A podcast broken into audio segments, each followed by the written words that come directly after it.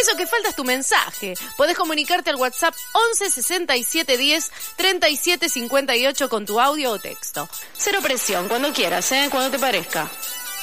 Eso que falta.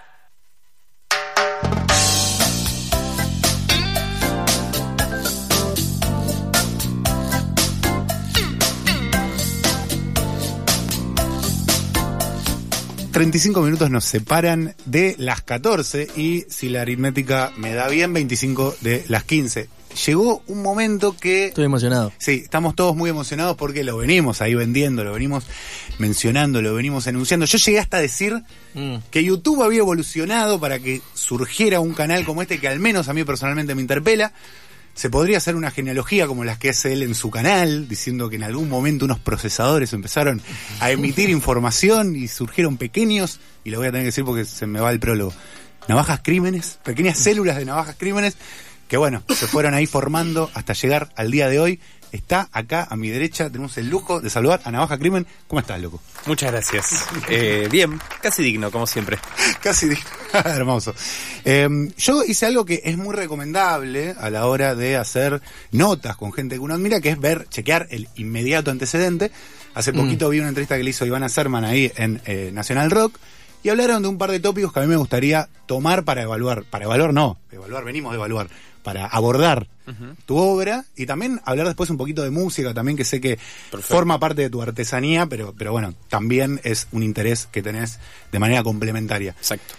Con Iván hablaron del tema de la nostalgia Sí. y aparece mucho en tus videos una recuperación de cosas que a vos te gustan con tu propio criterio, vos le pones también tu sello. ¿Qué onda la nostalgia? ¿Sos un tipo nostálgico? ¿Sos un tipo que se apuró por ser nostálgico? ¿Qué onda eso? Mira, eh, este mechón blanco que tengo en el pelo no está hecho, lo- me lo hago hace exactamente 10 años. Este, este año se cumplen 10 años exactos que me lo hago. Eh, y surge porque yo tengo 32, a los 22 yo ya quería tener canas y no me salían canas. A mí me encantan las canas. Me parece re sexy, Sí, me parece total. genial. George Clooney. Ah, eh, George Clooney, claro, me parece hermoso. Eh, eh, en todos los géneros, ¿eh? Y quiero aclarar eso, eh, porque es, es, me parece un, que te salga pelo blanco, boludo, de lo más. ¿Entendés? Yo crecí con Final Fantasy, Sephiroth, hermano. ¿Entendés? No sé si la sí, sí, casan. sí, lo tengo, lo, tengo el personaje, no tengo la Bueno. Final Fantasy Sí. y, y JRPG, todo es, hay un montón de pelos blancos. Entonces, para mí, viste, y yo quería que me salgan canas. Ahí creo que eso responde bastante a la pregunta de si me apuré a ser nostálgico. O sea, Total. yo ya quería ganas a los 22, imagínate que me hizo un mechón blanco, me lo sigo haciendo y ayer me puse re contento porque me vi una cana en la barba. Dije, vamos. Por dije, a mi fin no- le dije a llegaron. mi novia, ¿estás lista para ser pareja de un sex symbol? Me encanta, me Eh. encanta. Bueno, pero está bien porque te, casi que te lo había anunciado medio sin querer, pero me salió decírtelo así, si te apuraste por ser nostálgico, sobre todo porque escuchaba ahí atentamente la charla que tuvieron y me, pa- y me parece que se abrió, se disparó ahí algo muy bueno que para mí nosotros escuchamos siempre la retórica de la nostalgia y muy de chiquitos, bueno, vos decís que te pasó a los 22, muy de chiquito nos dio ganas de llegar a ese momento en donde el pasado tiene una densidad eh, zarpada y épica casi. Sí, sí, también tiene que ver porque... eh, hmm. Yo siempre fui muy me- medio un tango. Eh, a ver, eh, por otro lado, es- es- estoy muy al tanto de todo. Claro. Digamos... eh, soy... ¿Cómo explicarlo?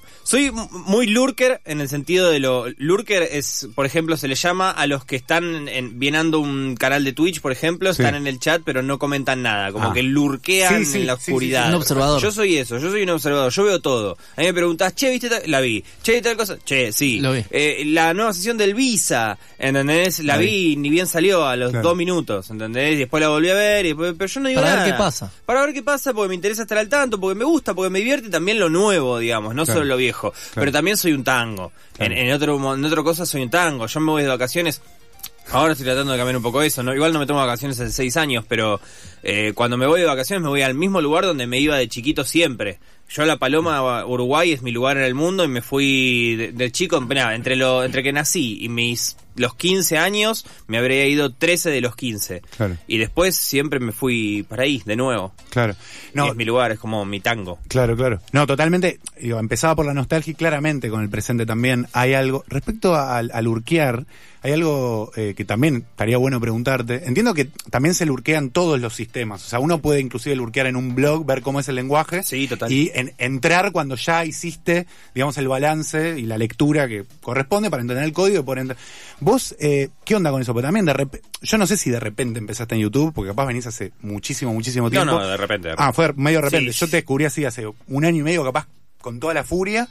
Eh, me sorprendió también la cantidad que había, pero bueno, y, y me quedé esperando lo que, lo que, lo que, lo que iba a venir y pareciera que entendiste el lenguaje, por más de que es muy original y bastante único, Gracias. pareciera que entendiste el lenguaje de una, como que lo casaste al vuelo. Eh, a mí me pasa que. A mí me pasa algo desde chiquito. eh, eh, que. mm, Cuando algo me gusta o algo me interesa, trato de imitarlo. Es como algo compulsivo. Eh, así de chiquito aprendí a dibujar por autodidacta. Yo dibujo caricaturas. Mm. Eh, no tengo nada publicado ni nada. Es algo que estoy guardando para cuando se me, se me quede sin video de YouTube. Eh, pero, pe- pero aprendí a dibujar porque veía, porque era chiquito, veía dibujitos animados. Yo pasaba mucho tiempo encerrado en mi, mi cuarto, no porque me reten, sino porque a mí me gustaba estar encerrado, me gustaba estar solo. Desde muy chico me gusta eso. Y me la pasaba, entonces quería imitar, o sea, veía los dibujitos y quería dibujar yo. Claro. Quería aprender a dibujar a tal, eh, después, pero no quería aprender a dibujar solo a Goku, quería ser mi superhéroe. Y eso me fue pasando, o sea, me pasa hasta el día de hoy, que veo algo que me interesa y trato de replicar el lenguaje, trato de primero imitarlo, luego encontrar mi lugar dentro de eso, como leo un cuento y ah, por eso tampoco soy un ávido lector, por ejemplo. No, Eh, eh, salvo lo que es en lo que es guion, bueno, ni siquiera guiones sí, guiones sí he leído mucho, pero eh, en lo que es bah, literatura clásica, por ejemplo, no soy un ávido lector. ¿Por qué? Porque estoy leyendo algo y de toque me quiero escribir mi, mi cosa. Claro. ¿entendés? Y eso está bueno porque me ha ayudado a, tra- a- a indagar en un montón de cosas, tratan- imita- imitando lenguajes. Es, es tipo, es como hacemos, es como aprendemos siempre. Imitas a tu papá, después imitas a la escuela, después imitas a esto, después imitas al otro. Hoy los nenes imitan YouTube, por eso hablan como gallegos, etcétera, etcétera. y, y imitando empezás a encontrar tu voz. Y me pasa lo mismo con YouTube. O sea, claro.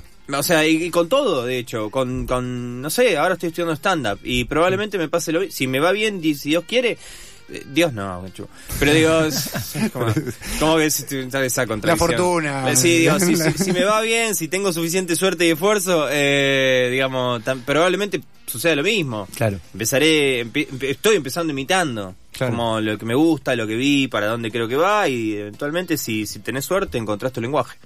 ¿Quiénes ponele? Perdón, yo quería preguntar. No, pero que me interesaba, ¿qué, qué, qué están, qué por ejemplo, estás? O comediantes, Y- capaz, no sé. Sí, bueno, para mí el, el número uno de toda la vida es George Carlin. George Ah, Carlin sí, es, sí, es lo más grande que hay en el mundo para mí. Eh, Ese palo como más de intelectuales también, ¿no? Que hacen un humor... y a mí me gusta más... ah, ah, eh, eh, no, s- no sé, por, por incluso suena soberbio, porque si no soy George Carlin, cerrá el orto, pendejo. ¿Entendés? No, Como- no, pero se Pero entiende, digo, claro. a mí me gusta un poco más... eh, eh, el, el, el, reírnos de, de- de- de- de no sé cómo llamarlos por ahí un- los a ver el, el humor de las pequeñas cosas o de las cotidiani- las cotidianeidades está buenísimo Sí. a mí me divierte más cuando se re- nos reímos del holocausto Claro.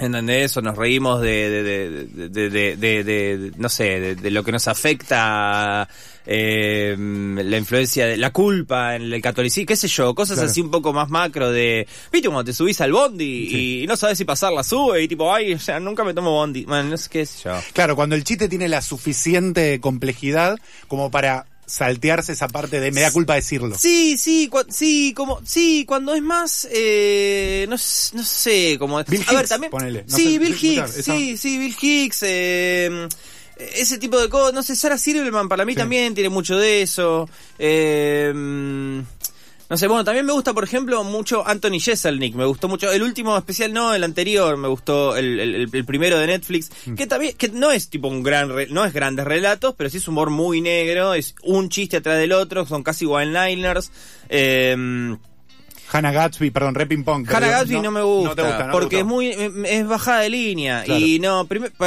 o sea no a, a mí no me interpela a mí no me interpela segundo es bajada de línea para mí el stand up no tiene que ser bajada de línea. Bien. o, o tiene que ser graciosa al menos la bajada de línea. Y segundo hiciste un stand up donde dijiste que no te vas a reír más de vos misma le fue bárbaro entonces hiciste otro donde te volviste a reír de vos misma. Entonces no no, no estabas no estoy no estás no confío- no no no creo ya en vos. ¿entendés? o sea dale negra ¿Vos querías preguntar algo, Seba? No, eh, me quedé pensando en cuando hablaste de tu infancia y que te quedabas encerrado en tu cuarto y imitaste, imitabas lenguajes, etcétera. Eh, te quería preguntar respecto de tus producciones si vos so- eh, eras muy de mirar tele, si te cabía en la tele las historias de las telenovelas y cómo te llevaste desde el principio con el surgimiento de las redes sociales, si las utilizaste todas, la gran variedad que fueron apareciendo, cómo te llevabas con ellas. Eh, sí, o sea, yo veo tele desde muy chico. Eh, claramente también por estar encerrado, porque en mi casa se miraba mucha tele. Mi casa clase media alta, después clase media normal. Em, ¿Qué mirabas en la tele? eh, todo, todo, absolutamente todo. De hecho, siempre digo que mis viejos nunca repararon mucho en lo que yo veía y dejaba de ver, eh, a, a ningún tipo de edad. Lo cual para mí es algo bueno, les agradezco, porque hay que enseñarle a los niños lo, lo porquería que es el mundo, lo más rápido posible. Claro. Eh, yo me acuerdo que veía capítulos de tiempo final a los nueve años, y son capítulos que por ahí un pibe de nueve años. Eh, he visto películas, a mí me, me llevaron, por ejemplo, a los siete años, seis años, no, 96, 96, a los seis años fui a ver Scream. Eh, y me acuerdo que tenía una mi tía en ese momento yo tenía 6 años ella tenía me lleva 10 16 17 ella tenía 17 18 entonces ella estaba en adolescencia yo me iba a dormir a la casa de mis abuelos, íbamos al, al blockbuster o al videoclub en ese momento y ella quería alquilar slashers, ella quería alquilar películas de terror. Yo tenía un pie de 6 años y yo le decía, vamos, vamos, adelante. ¿Entendés? Así desarrolló una fobia total a los muñecos, pero le hice tirar todo a mi hermana, pero pero pero estuvo buenísimo y, y hoy por hoy me vi todos esos, no no de grande, sino de chiquito. Y me fui a ver Scream y me acuerdo de, de mi tía en la escena de Drew Barrymore, la, la intro de Drew Barrymore, que es apasionante. Después cuando la volví a ver de grande mil veces y, y la analizás paso a paso, desde la cámara, desde el guion, desde todo. Scream es un peliculón. Es un Scream sí, sí. es un Ya- es que me gusta que se- ya está instalado. Scream igual es como- lo sí. mejor. Scream es, es, es top 5 películas de terror de la historia. Primero. Bien, bien, ok, ok. Primero. Eh, y entendió algo del... Bueno, nada, me voy a ir por las ramas, Por favor. pero el cine es... Lo que se viene en el cine es el metalenguaje absoluto. Sí. Scream lo entendió en el 96. ¿Entendés? Wes Craven lo entendió en el 96. ¿Entendés? Y esto es lo que se viene ahora, las películas hablando de las películas. Matrix 4 es Matrix contándote Matrix 1 desde otra perspectiva, siendo Matrix 4. Aparece Matrix 1 en un momento. Eh, proyectan Matrix 1 delante de Keanu Reeves en Sí. la 4. eh, la película de Nicolas Cage haciendo de Nicolas Cage, The Unbearable Weight of Massive Talent. Ay, es no Nicolas. Cage haciendo de Nicolas Cage. Se cae en el tercer acto. Está buena al principio, pero se cae en el tercer Sí, acto. pero hay que- hay que verla. Pero hay que verla y Pedro Pascal está bárbaro. Pero Sí. digo, eh, es el cine hablando del cine. Claro. Eh, no, eh, no sé, to- eh, esto, bueno, Everything Everywhere All at Once. a mí me pareció una verga. Ah, no te- la peli en la que todo el mundo todo está el mundo hablando. está. Yo, a- a- usualmente me pasa al revés. Usualmente las cosas que la gente odia a mí no me molestan tanto. Pero Claro, las cosas que la gente todo el mundo arriba. Usualmente me, me parece. A ver, no me parece una mala película. Me, estoy yendo- me fui un montón por las Pero ramas. No, no- te respondí un carajo. Fue terrible. pero. No hay problema. Pero es que vengo con eso en la cabeza, boludo. Everything Everywhere All Once. Todo el mundo diciendo, no, es una película. No, me la inflaron. Es, como, es que, Ah, es que tal vez por eso. Tomatoes, a mí me la eh, inflaron un montón y dije, listo. Claro, Me vamos. voy a ver el peliculón del año y después fue como. ¿Qué? Yo le- no puedo no puedo no tenerle sospecha, no porque a mí a mí tam- eh, me pasa me- menos pertinente que lo diga yo eh, porque no tengo es el- la, la cuestión de la producción, pero eh, yo me suelo acoplar, digamos, cuando algo dicen que es muy bueno, digo, "Ah, no, pa- no pasa nada, eh, seguramente sea por algo. Pero cuando le inflas tanto, decís, tiene más ranking que el padrino. ¿me Sí? Como, bueno, pará. claro, pará, pará. O sea, tengo que sospechar, tengo que, a- algo tiene que estar Es que yo entiendo que está muy de moda el multiverso, digamos. Eh, eh, lo de Marvel, bueno, no, no quiero meter a de Marvel porque habla cuatro horas de Marvel, pero digo, lo de Marvel es eh, decanta. eh, no, no es que tipo dijeron, uh, la gente le está copando los multiversos, vamos por acá. Claro. Digo, ya el multiverso viene de los cómics, hay Sí, otra sí, cosa, sí. ya eh, decantaba solo, es lo mismo que hicieron los cómics. El multiverso Eh, Marvel. El multiverso de Marvel, claramente. Eh, Emilio DC. Eh, pero, eh, pero que está. Ah, bueno, no, pero por ejemplo, digamos que Rick and Morty sea una de las series de animación más importantes de la época, también habla del metalenguaje. Hay un episodio, el, el episodio del tren de Rick and Morty es un episodio que habla de los episodios de Rick and Morty y de cómo se escriben los episodios de Rick and Morty. De hecho, se ve la- la- el círculo del de, de- narrativo de Dan Harmon, que es el creador de Rick and Morty, que es el, la, la- la- también, Sí, la res- es una res- no, una, un- una res- no, no es ni siquiera una reescritura, es una es una abreviación del monomito que es el camino del héroe que lo Mm. creó Dan Harmon, los ocho pasos, que bla bla bla, te lo muestra en el en el, el- en el episodio del tren, el episodio del tren es un episodio que habla de los episodios y por eso también es tan es tan es tan exitoso Rick and Morty. Lo que se viene en el cine y en las series es el metalenguaje absoluto. El cine y las series hablando de sí mismas todo el tiempo. Bueno, de hecho, yo creo que Rick and Morty, eh, deslizo esta opinión, pero pueden estar en desacuerdo. Rick and Morty me encanta, se pasa de rosca también con el met- Creo que deja Sí. mucha gente Sí, afuera, sí. no por decir eh, es más inteligente que la gente. Digo que hay gente que tampoco le interesa tanto lo meta, meta, meta. En Community estaba, para mí, Bueno, muy bien, community, muy bien claro. puesto. Bueno, Dan Harmon es un tipo absolutamente meta. sí. Absolutamente meta. Está A mí me encanta puesto lo meta, ahí. ¿eh? Yo, de hecho, a mí me encanta lo meta y estoy. Ah, me, me, eh, acabo con que con que sea la- el nuevo signo de la, pro- de la próxima época. Me encanta. Claro, claro. O sea, me encanta lo que es meta y de hecho las cosas que, que suelo escribir me, me encantan meterle algo meta. Me gusta. Bueno, la risa es un factor meta que vos la dejás, no sé si la actuás, no sé qué Ah, haces, sí. cuando dejás la risa. Sí. Porque me- a no, mí- no lo actúo. No eso lo- es lo único que no actúo. Todo lo demás está pensado. Bien. Eso sí. no. Eso te, te sale. Bueno, a mí me, me encanta estar siguiendo como el flujo del, de- digamos, Y que del y de repente. Ah, ah, estoy viendo un video, es verdad. Cuando, cuando haces la risa. Es un factor meta. Sí, creo que sí, salió de pedo. Eh, realmente, como, bueno, como todas las cosas. Eh, eh, arrancó un... eh, yo hab- había hecho un video, antes de, de- de ni siquiera tomarme en serio mi canal de YouTube, antes de decir, bueno, acá puede haber algo. eh, había hecho un video que llamaba La vida oculta de Adrián Suar, que lo hice en un momento que estaba desempleado, me chumó huevo y se me ocurrió, dije, voy a hacer un video todo en joda, cuatro minutos todo en joda, hablando en serio. Me pareció divertido hacer como una vida oculta de Adrián Suar, que, que, que nada que ver y, y qué sé yo, y en un momento... Y en un momento había escrito todo el guion. Lo hice literalmente en un día ese video. Eh, lo, lo escribí, lo, lo, lo edité todo en un solo día. Desde las, pasé de las 8 de la mañana hasta las 10 de la noche que lo terminé. Eh, no corté ni para comer y, y escribí el guion y después cuando estaba releyendo el guion y estaba locutando, en un momento digo, y puso su productora Paul guion del medio K. Y me causó gracia decirle Paul guion del medio K. ¿Entendés? Y me empecé a reír y me reí y seguí locutando y después cuando llegó la parte de edición me volví a reír con mi propia risa y dije voy a dejar esto, ¿por qué no lo voy a dejar si a mí me hace Obvio. reír? Está Y después cuando le mostré a mis amigos ese video, una de las partes que más le hacía reír era cuando yo me reía. Porque no se veían venir que yo me reía y después incluso escuchaban como yo seguía el guion medio tentado, como que yo no seguía hablando así, seguía hablando medio como así, ¿entendés? Y, y les, como que les interesó y dije, ah, ok, claro, boludo, está bueno esto. ¿Entendés? Eso sí, para mí, no mentirla. No, claro, ok. No mentirla, no poner el guion risas. O sea, si te reí, por eso hay, hay videos en los que pasa y hay videos en los que no, y hay videos en los que pasa demasiado y yo dejo más de lo que debería dejar y menos de lo que sucede. ¿Entendés? Hay videos donde me río, me, me río porque lo disfruto, boludo. Claro. Cuando no lo disfrute se van a dar cuenta. Es que yo decía que, que tenían factor meta porque en realidad justamente está, eh, están tan producidos, son de una artesanía, son- capaz seguramente eso se acentuó con el tiempo, no sé, vos, eh, vos lo dirás, pero digo, últimamente es como el laburo, es, es- es como tan fino, que justamente escuchar esa risa para mí tiene un componente Sí, sí, meta, sí. por sí. así decirlo, Sí, entiendo, que, que, que, que- nada, eh, es lo más vas, es, es como que yo por ahí te, te- me- me- a veces te sumo un- no, no sé si quiero decir varias capas, pero sí, hay varias capas de, a veces de esta sección o esta sección, pero además hay una narrativa entre lo que te digo, lo que escuchás, lo que ves y lo que lees, porque a veces te escribo cosas Sí, sí, sí. y de repente te bajo y es solamente un technical difficulties y yo riéndome.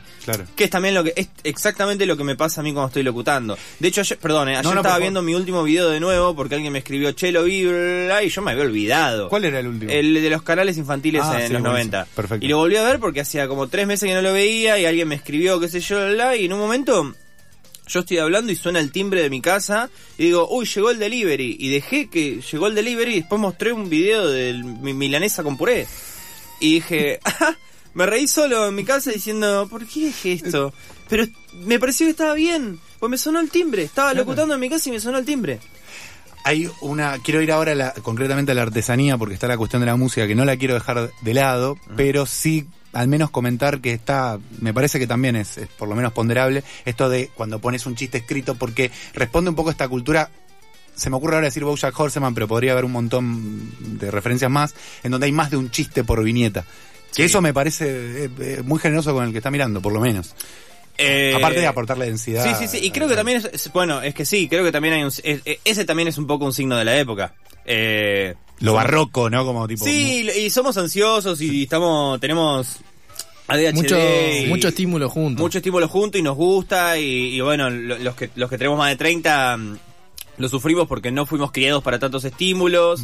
Eh, los que tienen menos de 30 por ahí lo surfean un poco mejor. Los de 20 medio que eh, están como entre medio que entre como si Keanu Reeves hubiese tomado la pastilla roja y la azul al mismo tiempo, como quedó mitad y mitad, ¿entendés? Claro, claro. Tenés lo de lo de, lo de Medio entre gaga. 10 y 20 Quedaste que están disociado. tipo surfeando la internet como unos campeones, lo más de 30 que estamos tratando de hacer lo mejor que podemos, y los de 20 que están atravesados entre la Matrix y el, y el, y el, y el mundo real. Claro. ¿Qué estaba diciendo? No, y ahí viene lo de los- Y, y lo de los chi- lo demás de un chiste. Eh, primero que nada, a mí me, gusta esa, esa narrativa, me gusta también que a veces me dice, eh, me escriben, che, boludo, para- todas las cosas que pones, eh, tengo que pausar el video. Claro, bueno, y ten- es ten- para eso, y bro. tenés mouse, o sea, Es- podés hacerlo. Es que es para eso. Claro. Es que es, es justamente para eso. De hecho, justamente vi en el video, ya en un momento te digo, si querés encontrar a Wally, eh, pausa el video. Claro. Es que también, o sea, no me di esto salió salió solo primero que nada porque yo te exijo, boludo, o sea, podés verlo pasivo, podés verlo pasivo, podés escucharlo como un podcast, podés escucharlo como un podcast. Ahora, yo lo voy a tratar de hacer para que lo veas eh, concentrado y que interactúes. Eh, ¿Por qué no? ¿Entendés? O sea, de hecho, el día de mañana cuando haga el... eh, si, si eventualmente lo voy a hacer, porque ya digo, a veces digo, voy a hacer tal video y me escriben, uh, ¿cuándo vas a hacer tal cosa? No sé, lo dije en, en un momento de Lo dije en. Twitch, claro. claro, No, dije tampoco me presiones. Claro, en el último video digo, no, Dragon Ball merece un video aparte. Y todavía me escriben, ¿cuándo el video de Dragon Ball? No sé, No sé, hermano, cuando- yo, cuando tenga gana, cuando le vuelva a agarrar el gustito, no sé, boludo, tal vez nunca. Claro. ¿Entendés? Tal vez tiene que ver Aparte es una calentura con Dragon Ball, que también te puede pasar. Va, no sé, no te conozco. Es que te pero- tiene que pasar, Claro. boludo, te tiene que pasar. Yo ahora estoy caliente, no sé, eh... Bueno, no sé, estoy trabajando un video sobre el MCU, que en realidad no es un video sobre el MCU, sino un video sobre la historia del cine y el lugar del MCU. Estoy un poco caliente con eso y ah, estuve en unos meses de una meseta emocional muy fulera, entonces no laburé, pero ahora retomé. Y estoy un poco caliente con eso, estoy caliente con hacer la masterclass de Taylor Swift y encontrar el momento de hacerlo. Te doy el pie para la música porque estoy haciendo todas las canciones. Eso. Entonces, no sé cómo voy a meter eso, y, pero sin que quede como...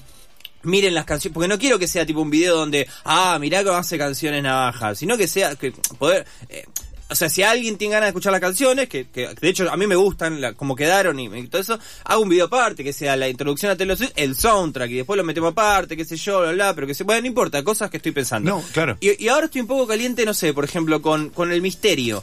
Con el misterio en general. Entonces ayer, ayer, ayer a la noche estaba pensando, ¿y si hago la historia del misterio? ¿Qué significa la historia del misterio? Y definir el misterio y empezar a, indagar en lo que es las teorías conspirativas a lo largo de los tiempos. ¿De dónde viene la idea de los aliens? ¿Por qué hay un, un grupito de gente que cree ciertas cosas? ¿Entendés? ¿Y, cuán errados están? ¿Cómo- ¿Cómo es esa forma de vida? O sea, ¿y, y hacia dónde va el misterio? ¿Y por qué J.J. Abrams es un hijo de mil puta?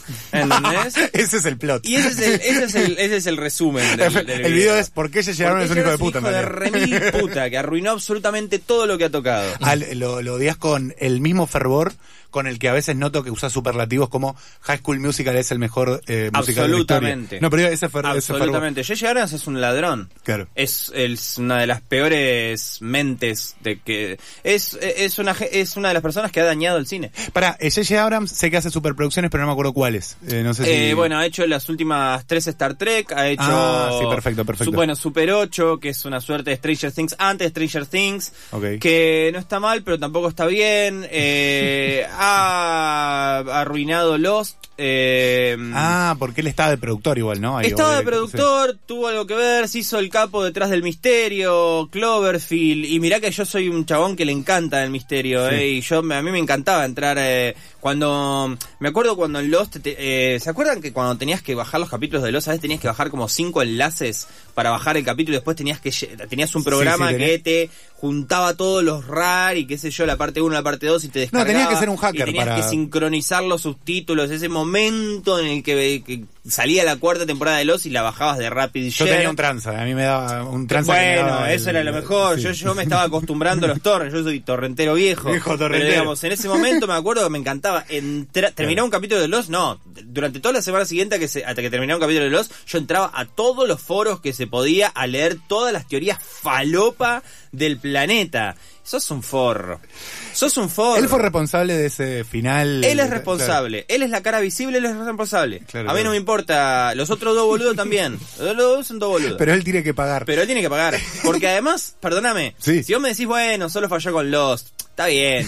Cloverfield, ¿alguien vio Cloverfield no, 3? no, no, no lo vi, no. Es una verga. O sea, arruinó todo tipo de misterio que la 1 está buenísima. Cloverfield 1 es un peliculón. No, no, me- no, no las vi. Me la, sé La que dos tiene son queridas. La, la 2, eh, la 2, Cloverfield 1, 2, 3, algo así, o Cloverfield Lane, 1, 2, 3, Cloverfield Lane, es como otro approach que también está bien, y la 13 se va a la mierda, y después agarró Star Wars. Ah, y claro, me acuerdo sí, del episodio sí. de South Park donde hace que eh, George Lucas y Steven. Spielberg se violan a Indiana Jones. es. Abusan sexualmente a Indiana Jones Ese por, capítulo por- es por la 4. inmenso. Bueno, eso es J.J. Abrams con Star Wars. Claro, J.J. Abrams agarrándolo a Han Solo diciendo, sí, Han, vení, va, quítate los pantalones. Y Han diciendo, no, no. ¿Entendés? Y J.J. Abrams diciendo, sí, oh, sí, agarrando los pezones. Creo que Sí. aparece J.J. Abrams en South Park igual. Eh, Creo que probablemente. Le, le pegan, le pegan. sí. Probablemente, pero eh, eh, J.J. Abrams abusó sexualmente de, de- de- de Star Wars. Lo que hicieron con la última trilogía es para cagarlos a Sí, trompadas. es feo, es feo. Sí, aparte de toda una excusa para, para tratar de reparar un error de guion que no era un error de guion, lo de la estrella de la muerte, que no era un error de guion, es simplemente un bache necesario en la no trama. tiene sentido, no tiene sentido, pero además... Y lo, ¿Sabes qué? Lo, más loco, lo más consistente de Star Wars es la trilogía precuela. Sin lugar a dudas, porque es la única trilogía que fue concebida como trilogía. Claro. De principio Sí, a sí, fin. que está, el que estaba En planificado. el que estaba planificada de principio a fin, que donde empieza ya sabían dónde iba a terminar y todo. En la trilogía original, digamos, la trilogía... Sí, la trilogía original. Sí, sí, sí.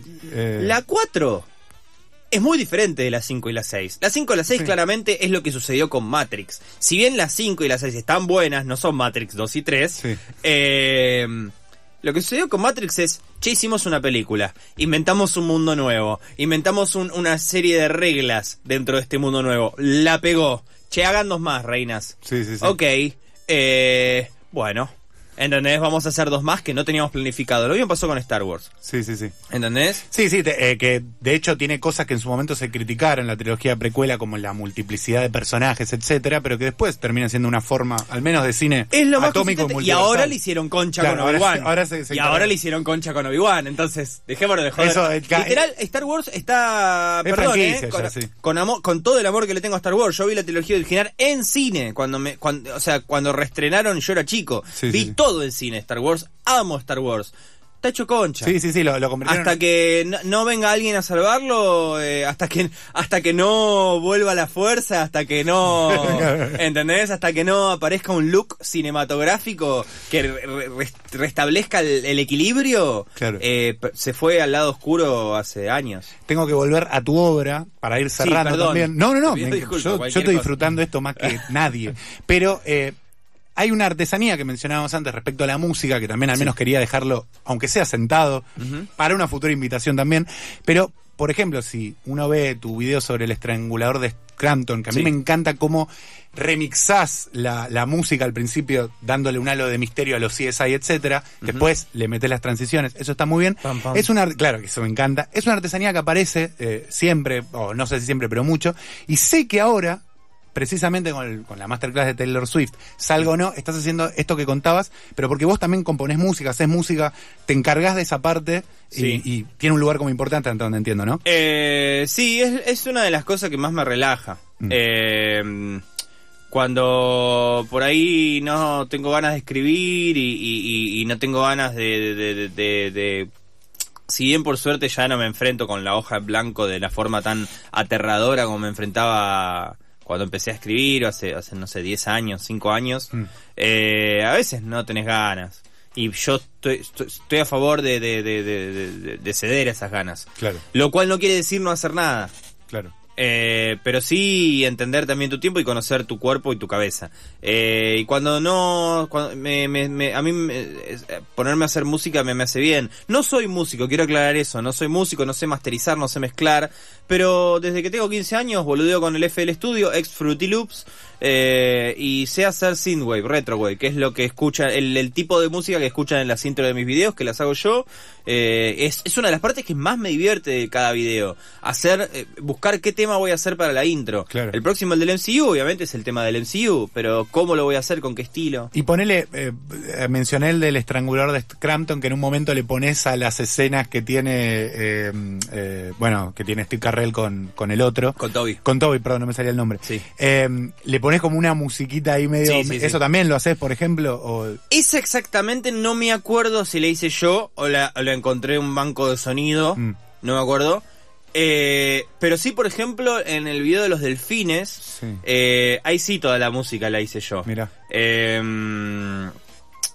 eh, hay mucha música que suelo usar. La música que está muy de fondo mientras hablo, trato de encontrarla en un banco. Los bancos de sonido gratuito de YouTube. Claro, sí, sí, perfecto. Eh, De hecho, una que he usado mucho en tu video, creo que está en una publicidad de pedido ya ahora.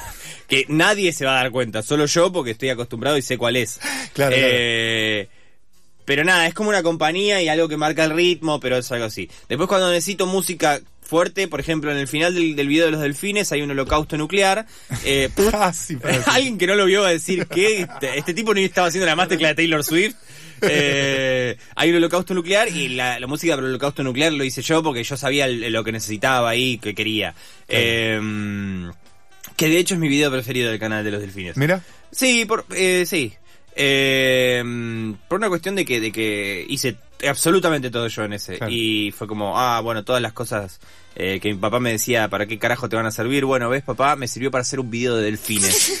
Eh, Boludo, me, me parece, no sé si, no sé si místico es la palabra, pero hoy estábamos hablando de YouTube precisamente, como nada, empezamos por ahí porque podríamos haber empezado por cualquier lado, y eh, el otro día nos vimos la caja negra que le hicieron a Maslatón, y un No amigo, bueno, eh, está bueno, qué sé yo, pero le estamos haciendo mucha propaganda a ese derechoso. Pero bueno, la cosa es que caímos eh, con que Maslatón hizo uno de los primeros videos de YouTube, no sé si lo sabía. Ah, no sabía. Está filmando en Malvinas a un grupo de pingüinos. eh, y de- se da como que los pingüinos se van, todos re sublimes, pingüinos emperadores, y dice animales nefastos. Y me, y me pareció como, no sé por qué se me conecta con los delfines de alguna u otra manera. Pero ese Eh, tipo, yo no tengo, no, no estoy tan subido a la maslatoneta. Eh, hay, No, hay como, hay como un boom ahora, eh, lo, lo escucho un montón. Eh, no sé bien de dónde salió, quién es, No. por qué se parece al Doctor Octopus. Eh, no, una no. mezcla del Doctor Octopus y la nata para mí. Es como- No, no es que no lo sé, no, no estoy tan metido en todo ese mundo. Eh, todo el mundo está hablando de la caja negra. Sí. Lo que me contás, por lo poco que he escuchado, claramente el chabón tiene un gen de... de- de- está- fue creado para la internet. Sí, exactamente. Fue creado en un laboratorio Sí. para la internet, porque si me Es un algoritmo. los primeros videos de YouTube, Sí, sí. filmaste los pingüinos y, te- y remataste con animales nefastos, eh, ahí, ahí tenés un gen es un. HTTP, Sí, sí, ¿entendés? El, el- el gen triple W punto, eh, lo tenés adentro. No, y dominó Facebook, porque era como el chabón, lo hablábamos también el es otro que, día. Claro, es que ahí tenés, hay algo tuyo que, que, que pegó con esta época, que pegó con este eh, esto. Eh, y, y- Sí. y no sé ni, ni qué piensa, ¿eh? Supongo. Liberal No sé, no, tengo ni idea. Mm. Y realmente eh, no me importa. No, claro, claro. Es como yo estoy en mi cuarto. Yo sigo en mi cuarto encerrado, mirando Yo- dibujitos. Yo hago pop en mi cuarto. Yo hago pop en mi cuarto, exactamente. Navaja, gracias. Tengo No, que interrumpir esta charla, pero yo hablaría dos horas y media. Gracias por por, venir y bueno, te Gracias, vamos a volver a Navaja. invitar. Cuando quieran. Hermoso.